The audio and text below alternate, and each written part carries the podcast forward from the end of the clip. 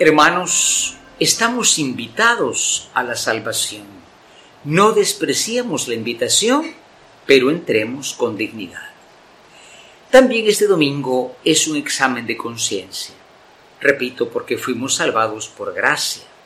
Son domingos que nos dicen que la salvación no depende de aquello que nosotros hagamos, como que si Dios fuera una máquina que va contando, pero sí Dios espera una respuesta de nosotros, ¿no? Y es importante porque en esa respuesta a veces se da la ingratitud.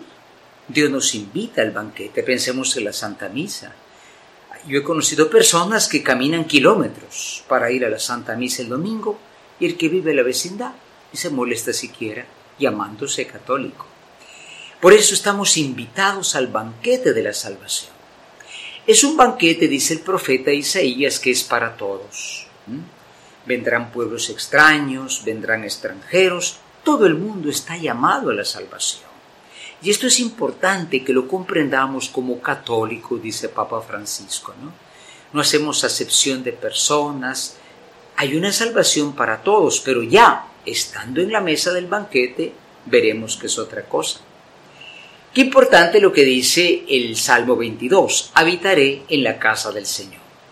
Qué hermoso es estar participando de la celebración, estar en la casa del Señor, pero eso también a nosotros nos tiene que condicionar en qué situación estamos viviendo la fe.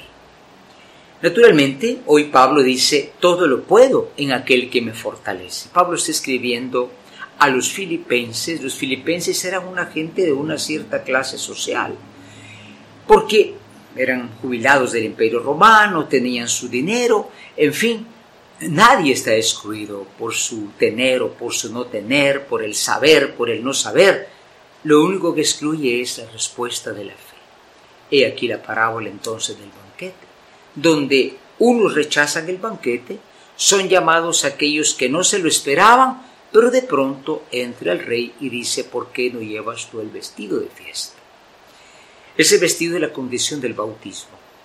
No vamos a preguntar dónde dejamos el vestido o la vestimenta del bautismo, saber dónde quedó, pero significa estar con una situación de coherencia.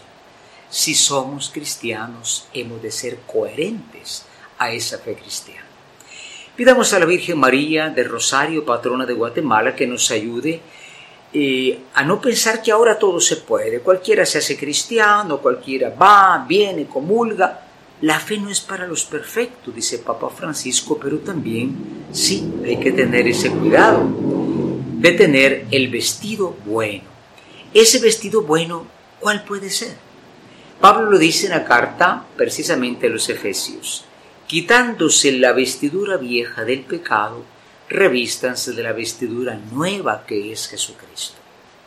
Ante el odio, la venganza, el vicio, el perdón, la misericordia y la vida buena. Evidentemente se trata, queridos hermanos, de responder al don de Dios. E, el hombre que no llevaba el vestido fue sacado, no es crueldad. Repito que María Santísima, la Virgen del Rosario, nos ayude a tener esa dignidad que adquirimos en el bautismo y a mantenernos con esa vida nueva, revestidos de Cristo, el hombre nuevo, creado en justicia y santidad. Amén.